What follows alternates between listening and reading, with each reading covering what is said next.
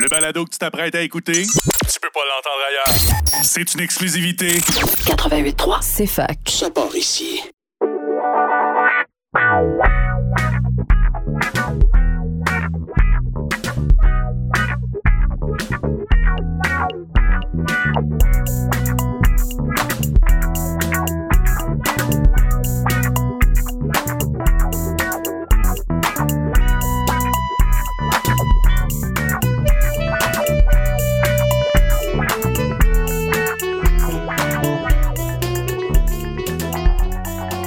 Bonjour à tous et bienvenue à ce 20e épisode de La tête à Papineau. On est bien content de contribuer à rendre le savoir accessible depuis 2020 déjà, avec quand même nos 20 épisodes. Mon nom est Maud Hamilton et je serai votre animatrice pour cet épisode. Donc, si je fais un petit retour sur les événements qu'il y a eu pour euh, Bistro Brain depuis la publication de notre dernier épisode. Donc, le 18 octobre, on a eu le cerveau dans tous ses états, qui est un 6 à 8 au Petit Campus à Montréal. Donc, nos présentateurs et présentatrices ont parlé de créativité, de traumatisme crânien, de fonction exécutive et de dépendance. Le 26 octobre, il y a également eu un grand lancement de notre comité euh, Bisturbain à Trois-Rivières. Wouhou! Yeah! Avec euh, le 6 à 8 Démonte ton mythe, qui était à la Chasse-Galerie. Donc, on est vraiment content euh, de vous avoir vu à Trois-Rivières pour cette première fois, puis on a bien hâte de vous y revoir. Le 9 novembre également, à Sherbrooke, il y a eu au Boquet-Bière le 5 à 7 Technologie du futur. Donc, il y a eu des présentations, par exemple, sur euh, des sources énergie plus vertes. Donc, comme toujours, nos événements sont disponibles en rediffusion sur notre chaîne YouTube si ça vous intéresse. Donc, en résumé, pour euh, cet épisode-ci, pour notre chronique, Julie Louchin va nous parler d'un sujet quand même assez complexe. N'est-ce pas, Julie? Ouais, je vais essayer de vous initier au quantique et plus spécifiquement à l'intrication quantique, mais on va en reparler dans pas très longtemps. Wow. Après ça, on va avoir euh, Renato qui va recevoir Antoine Théberge. Comment ça va, Renato? Bonjour à tous, ça va très bien et toi? Oh, ça va bien, merci. Ça va bien, Antoine? Oui, merci. Yes. Donc, euh, on va être prêt pour commencer. Donc, euh, Julie, euh, le plancher est à toi. Super. Donc ben moi je me suis bâti en fait la chronique d'aujourd'hui sur le dernier prix Nobel de physique qui a été décerné donc il y a quelques quelques semaines, quelques jours à trois personnes, donc à un trio de scientifiques français, américains et autrichiens que sont Alain Aspect, John Clauser et Anton Zellinger si je le prononce correctement. Et ces personnes-là, en fait, ont découvert et ont, mis en application un phénomène qu'on appelle l'intrication quantique. Alors vous allez me dire tout de suite euh, les grands mots, parce que l'intrication, déjà de 1, c'est un mot compliqué, et le quantique, on touche encore à quelque chose qui est un peu mystérieux et euh, qu'on entend juste à la télé. Donc un peu d'histoire pour commencer. Euh, cette, la première découverte en fait de ce phénomène, elle a eu lieu au milieu des années 30 par trois physiciens qui étaient quand même assez connus. Est-ce que vous auriez euh, une idée du nom de ces physiciens-là? Quand je dis connus, c'est quand même vraiment très connu. Oh, j'y connais pas grand-chose en quantique, là, donc euh, je pourrais pas dire. Parfait. Est-ce qu'on a un petit expert dans la salle? Je pense que Renato est pas mal euh, sur la thématique là. Oui, moi je pense que je connais assez bien, mais bon, je dirais juste Schrödinger parce que j'aime bien prononcer ça. Parfait, moi aussi j'aime beaucoup son nom de famille. Euh, Antoine, est-ce que tu as une idée peut-être du deuxième ou euh, Je voudrais pas voler de punch. euh, Je te laisse. je te laisse Parfait, dire. parfait. Donc effectivement, il y avait bien Erwin Schrödinger qui est connu euh, par rapport ben, notamment à son image du chat de Schrödinger, dont on parlera peut-être un petit peu plus après. Exactement. On a également Albert Einstein, donc le, le père de la théorie de la relativité, qui est évidemment connu de, de tout le monde. Et finalement, un dernier physicien dont le nom de famille était Dirac, qui a également participé à, à ces découvertes, donc au milieu des années 30. Donc dans un premier temps, on a parlé de Schrödinger, mais Schrödinger, lui, il n'a pas tout à fait démontré l'intrication quantique. Parce que le quantique, c'est vraiment l'étude du très très petit, et il y a plusieurs phénomènes qui ont été associés à ce domaine-là. Lui, Schrödinger, ce qu'il a mis en évidence, c'est plus la superposition quantique. Et ça, la superposition quantique, ben, il a essayé de l'expliquer avec l'histoire de son chat, qui est dans une boîte. Un chat à qui on donne du lait empoisonné, et ben, il a 50% de mourir et 50% d'être encore en vie. Mais en fait, tant qu'on ne regarde pas ce qu'il y a à l'intérieur de la boîte, ben, on n'est pas capable de savoir vraiment si le chat est encore vivant ou mort. Ce qui fait que d'après Schrödinger, cette expérience de pensée-là fait que le chat est à la fois mort et vivant en même temps. Et donc c'est le fait que une particule ou un atome va pouvoir avoir plusieurs, euh, plusieurs valeurs, si on peut exprimer ça comme ça. Et ça, c'est la superposition quantique. Et après tout ça, il y a eu aussi l'intrication quantique, qui lui était plus donc avec Dirac et Einstein. Et Einstein refusait totalement de croire à l'intrication quantique. Donc là, moi, je me suis dit, euh, dis donc, pour qu'Einstein euh, ait pas envie de croire à l'intrication quantique, c'est que ça devait être quelque chose de sacrément euh, surprenant pour eux. Et en fait, effectivement, parce qu'il a même dit que c'était une action fantôme à distance et que c'était un phénomène tout à fait effrayant qu'il était incapable, incapable de comprendre, en fait. Mais au départ, de quoi est-ce que c'est parti en fait cette intrication quantique? Est-ce que euh, qu'il y en a déjà parmi euh, notre auditoire ici qui savent ce que c'est un peu que l'intrication quantique? Or, or, Renato, Renato a pas le droit de répondre. Pas du tout. Très bien. Et eh bien dans ce cas-là, allons-y. Euh, plongeons directement dedans. Donc en fait, ça part d'une constatation assez simple qui veut que deux particules jumelles soient liées d'une manière qui fait que connaître les caractéristiques de l'une, donc par exemple sa position dans l'espace, entraîne tout de suite instantanément de connaître la position de la deuxième particule dans l'espace. Pourtant, ces deux particules-là, elles n'ont aucun lien physique et elles sont pas forcément proches l'une de l'autre. Si on doit expliquer ça vraiment euh, de manière simplifiée, bah, c'est comme s'il existait deux jumeaux qui se connaissent pas, dont l'un habiterait à Paris et l'autre habiterait à Montréal. L'intrication quantique voudrait que si le Parisien est à 7 secondes, même tout de suite maintenant, au pied de la tour Eiffel, alors obligatoirement le Montréalais est sur le pont Champlain. Pourtant, on s'entend qu'il n'y a euh, aucun lien entre ces deux événements, surtout si ces deux personnes ne se connaissent pas. Comment est-ce qu'une personne peut influencer une autre personne à autant de kilomètres de distance? Ben, C'est un peu ça que suggère l'intrication quantique, qu'il existe un lien invisible, en fait, entre ces deux entités, qui sont ici des jumeaux ou des photons, ou en tout cas tout autre genre de particules qui peut impliquer dans le monde quantique.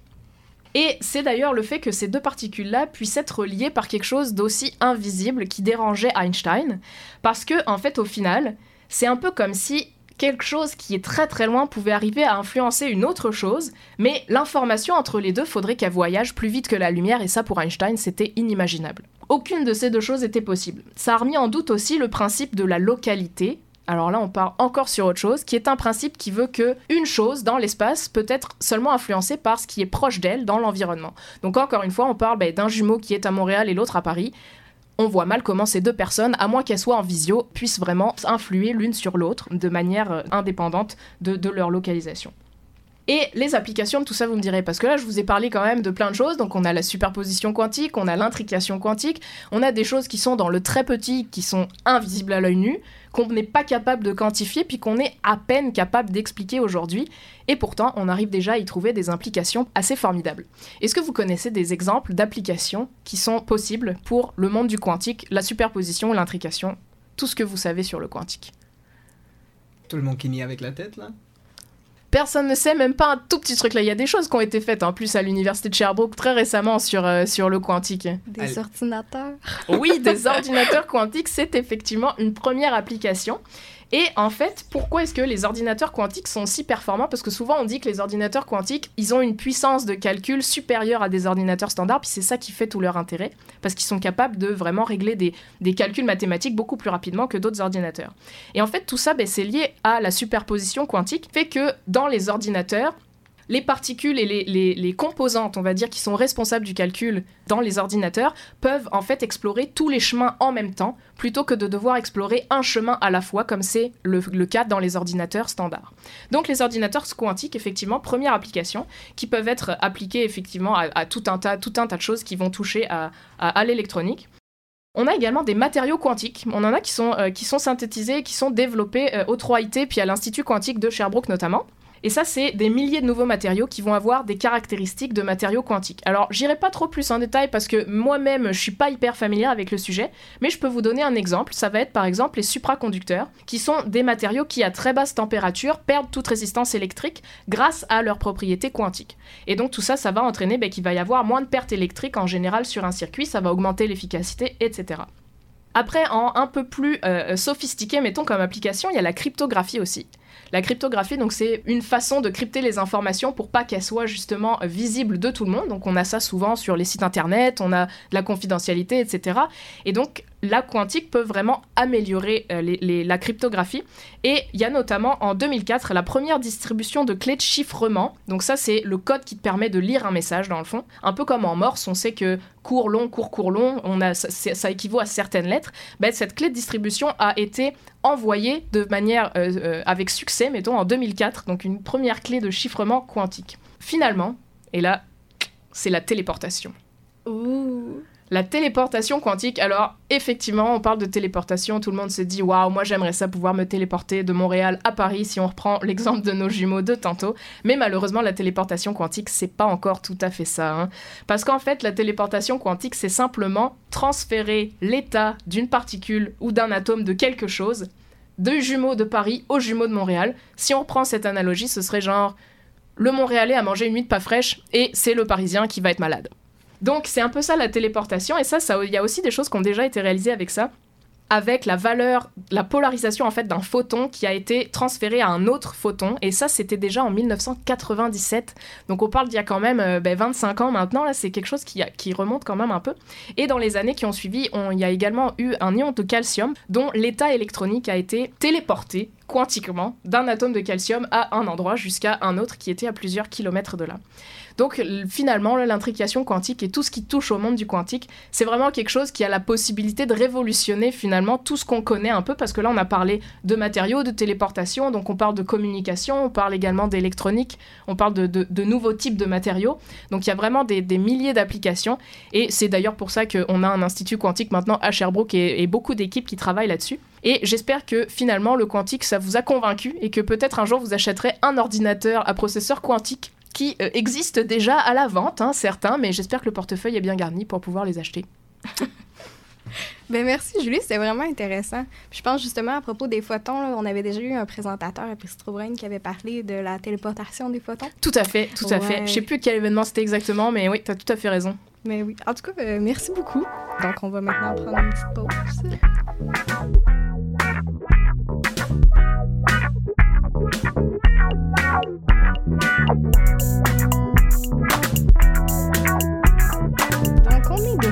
Pour notre 20e épisode La tête à Papineau. Et maintenant, c'est le temps de notre entrevue. Donc, euh, Renato, c'est à toi. Merci Maud. Alors, euh, ici, on a avec nous Antoine Teberge. Comment tu vas? Bonjour, ça va bien? Ça va très bien. Je suis très content de t'avoir ici parce qu'en plus, ce n'est pas la première fois qu'on te voit. Je crois que c'est la deuxième, peut-être troisième si je t'ai croisé dans la rue. Euh, ben, j'ai déjà participé à deux événements Bistro Brain, puis maintenant ben, je participe au podcast. Ah, merveilleux. Donc oui, la troisième et peut-être une quatrième. Antoine me dit que tu es un étudiant prédoctoral à la faculté des sciences. C'est exact. À quel, euh, quel département dans, exactement Dans le département d'informatique, donc je suis supervisé par Maxime Descoteaux et Pierre-Marc Jourdouin. Wow. Et ils sont des bonnes personnes? Oui, oui, excellent. ah non, bah, on peut pas négliger ça. Tout à fait, c'est hyper important. Alors Antoine, donc euh, tu es venu pour nous expliquer un peu sur, sur ta thèse, sur tes recherches. Qu'est-ce qu'on doit savoir sur toi? Exact. Donc si je dois faire un, petit un elevator pitch, euh, par exemple, de mon projet, je travaille sur la tractographie par intelligence artificielle. Donc là, c'est comme deux, un, peu deux mots un petit peu abstraits, donc je vais les, je vais les expliquer. Faut savoir que le cerveau, c'est comme un réseau de neurones qui s'activent entre elles euh, et qui communiquent ensemble via des câbles qu'on appelle des axones. Le cerveau, est composé d'environ trois tissus, la matière grise, la matière blanche et euh, le liquide cérébrospinal. Et la, matière blanche, ben, c'est comme un espèce de réseau d'autoroute qui relie les neurones ensemble, qui leur permettent de s'activer et de communiquer. Présentement, la tractographie, c'est quoi? Ben, c'est de reconstruire virtuellement la matière blanche pour pouvoir l'étudier. Étudier sa forme, étudier les régions qui sont connectées dans la matière blanche, et ainsi de suite. Par contre, les algorithmes de tractographie présentement sont un petit peu stupides. On pourrait voir ça comme une personne qui est amnésique, qui se déplace sur un réseau routier, qui n'a aucune idée d'où elle est partie et d'où où elle s'en va. Puis le, chemin que la personne a pris, ben, ce serait un petit peu le chemin qu'on aurait reconstruit dans la matière blanche on peut s'imaginer que ça peut donner des chemins un petit peu étranges. Donc, quelqu'un qui partirait de Montréal, qui voudrait peut-être aller à Sherbrooke, mais qui passerait par Chicoutimi. Il se, vraiment, il s'embête, là. Il s'embête. oui, exactement, exactement. Donc, euh, c'est là que l'intelligence artificielle entre en jeu. Donc, on veut améliorer ces processus-là pour leur donner, par exemple, des objectifs. Donc, on aimerait que le conducteur qui se déplace sur le réseau routier de notre cerveau arrive à une destination précise ou à, des destinations précises et aussi à, une certaine mémoire pour savoir où la personne est passée. Parce que on le sait avec des décennies de, euh, de dissection sur le cerveau, d'études sur la neuroanatomie, qu'il y a des chemins qui sont plausibles, il y a des chemins qui sont implausibles. C'est les chemins plausibles qu'on veut reconstruire. Et ces chemins, ils sont compliqués ou sont vraiment à une seule droite euh, Il faut faire des trèfles Comment il faut faire?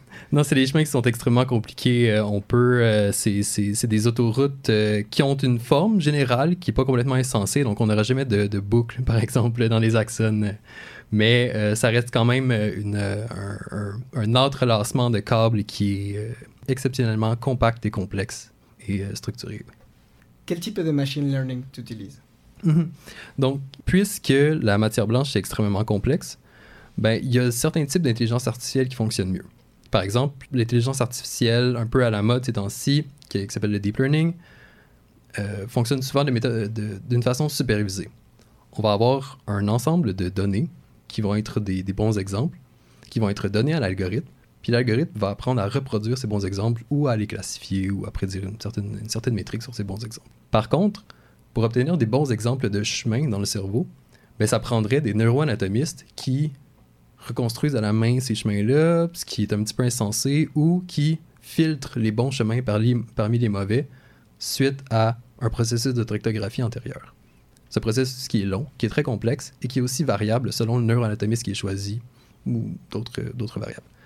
Donc plutôt, le type d'intelligence artificielle que j'utilise s'appelle de l'apprentissage par renforcement. Ce que c'est, c'est un peu, euh, comme son nom l'indique, un processus inspiré de, du d'un processus évolutif, d'un processus humain.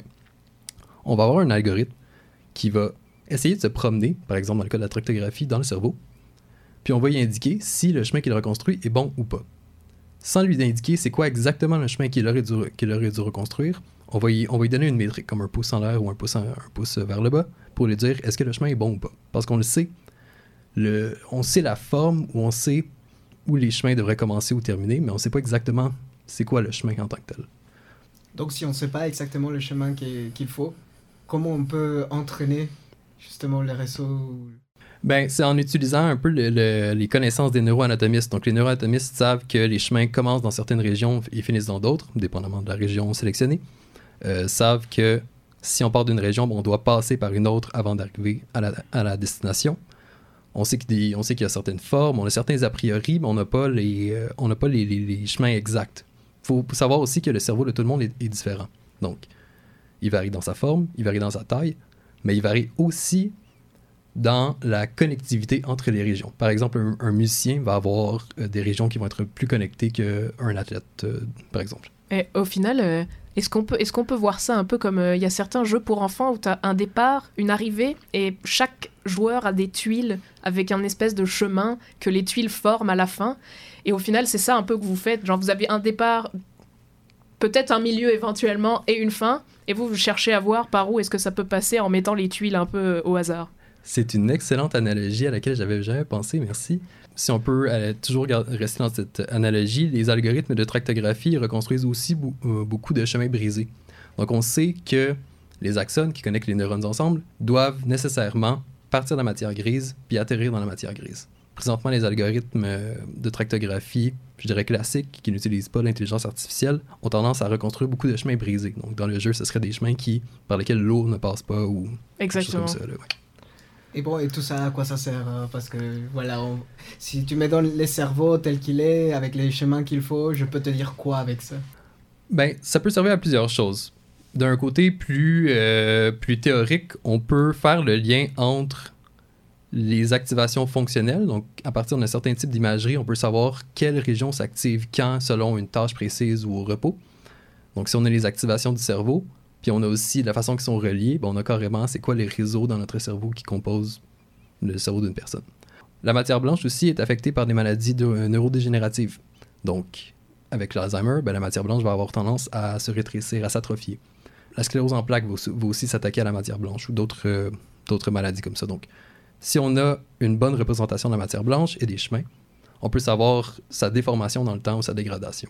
Puis finalement, lors de chirurgie euh, dans le cerveau, si on veut par exemple retirer une tumeur, il faut parfois faire des choix. Est-ce qu'on coupe à un certain endroit ou, pas? Ben, on aimerait, si, si possible, ne pas couper les réseaux qui traitent euh, de la vision, des fonctions motrices, par exemple, chez une personne, si on peut, si on peut éviter ça. C'est vraiment très intéressant tout ce que tu dis.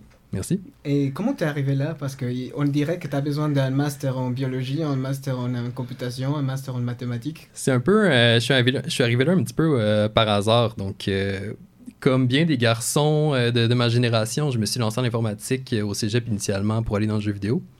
Rapidement, j'ai découvert que c'était pas quelque chose qui, qui m'intéressait et qui était peut-être pas nécessairement un bon, un bon objectif non plus. Donc, j'ai complété mon, deck technique en informatique. Je n'étais pas satisfait de mes options de, carrière, donc j'ai décidé de faire le bac en informatique ici à Sherbrooke. J'ai terminé le bac. J'étais encore pas tout à fait satisfait de mes options euh, de carrière euh, suite au bac. Donc là, j'étais un petit peu en crise existentielle. Est-ce que je fais autre chose ou est-ce que, bon, je me lance dans la maîtrise?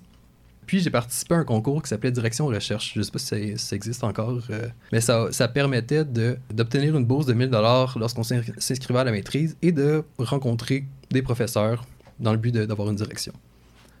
Donc j'ai participé au concours, j'ai été accepté. Puis il fallait nous-mêmes dire euh, qui on voulait rencontrer lors de cette journée. Donc j'ai inscrit un nom, le seul professeur que je connaissais qui faisait de l'intelligence artificielle. C'est un domaine qui commençait déjà à m'intéresser.